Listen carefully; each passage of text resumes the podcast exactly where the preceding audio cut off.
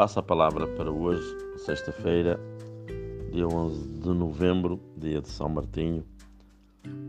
Tem um título que nos faz pensar: libertar-se de todo o ressentimento. Na verdade, muitas vezes nós, ao longo da vida, vamos acumulando tensões interiores, pessoais, muitas vezes contra nós mesmos, contra aqueles que são mais próximos de nós, contra situações próprias do mundo que nos revoltam, de modo que depois tudo isto pode despoletar uma reação agressiva, às vezes inesperada. Se vamos à origem sobre aquilo que significa a palavra, o sentimento de ressentimento, é um conjunto de, de mágoas, de rancores, de angústias, muitas vezes se formam como consequência de uma ofensa de uma outra pessoa ou da própria sociedade, um mal-estar, ou então a partir de uma atitude que, que, muitas vezes é recebida sem sabermos o porquê. E por isto é o ressentir-se, que é uma repetição, é sentir de novo ou sentir repetidamente emoções negativas que foram provocadas por uma atitude que foi mal recebida altura pela pessoa que, que se acha eh, precisamente cheia de razão. E depois tudo isto cria uma situação de, de desgosto, de mágoa, de pena, até de rancor, de, melindre, perdão, que tem muitas vezes eh, uma reação depois de tentar compensar esta agressividade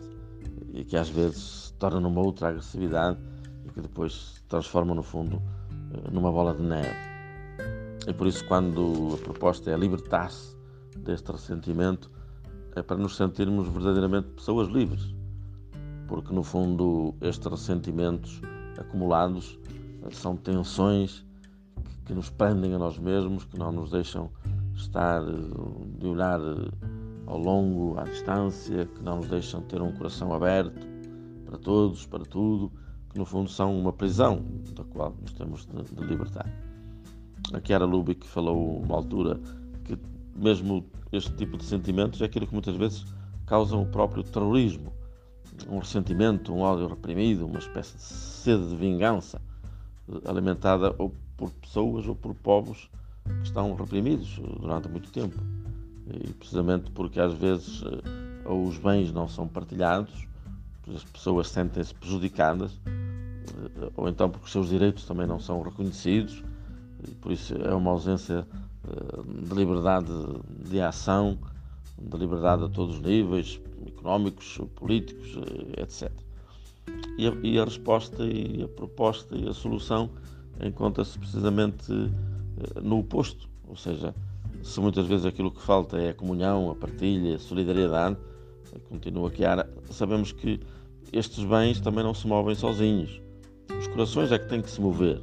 levando eh, estes mesmos bens. E por isso precisamos neste mundo de criar espaços de fraternidade, é uma fraternidade que era conquistada também pela própria cruz, como Jesus não se ressentiu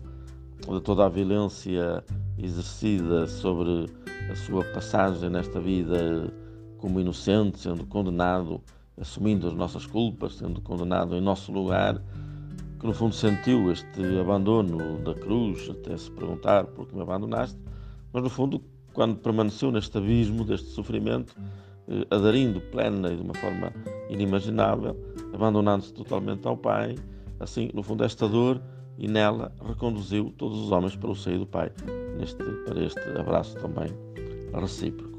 E, sem dúvida que isto é uma, uma lição altíssima sobre aquilo que é o amor, que é o oposto do ressentimento, de nos esvaziarmos de tudo aquilo que porventura possa ser algo que está dentro de um invólucro que a toda hora pode explodir.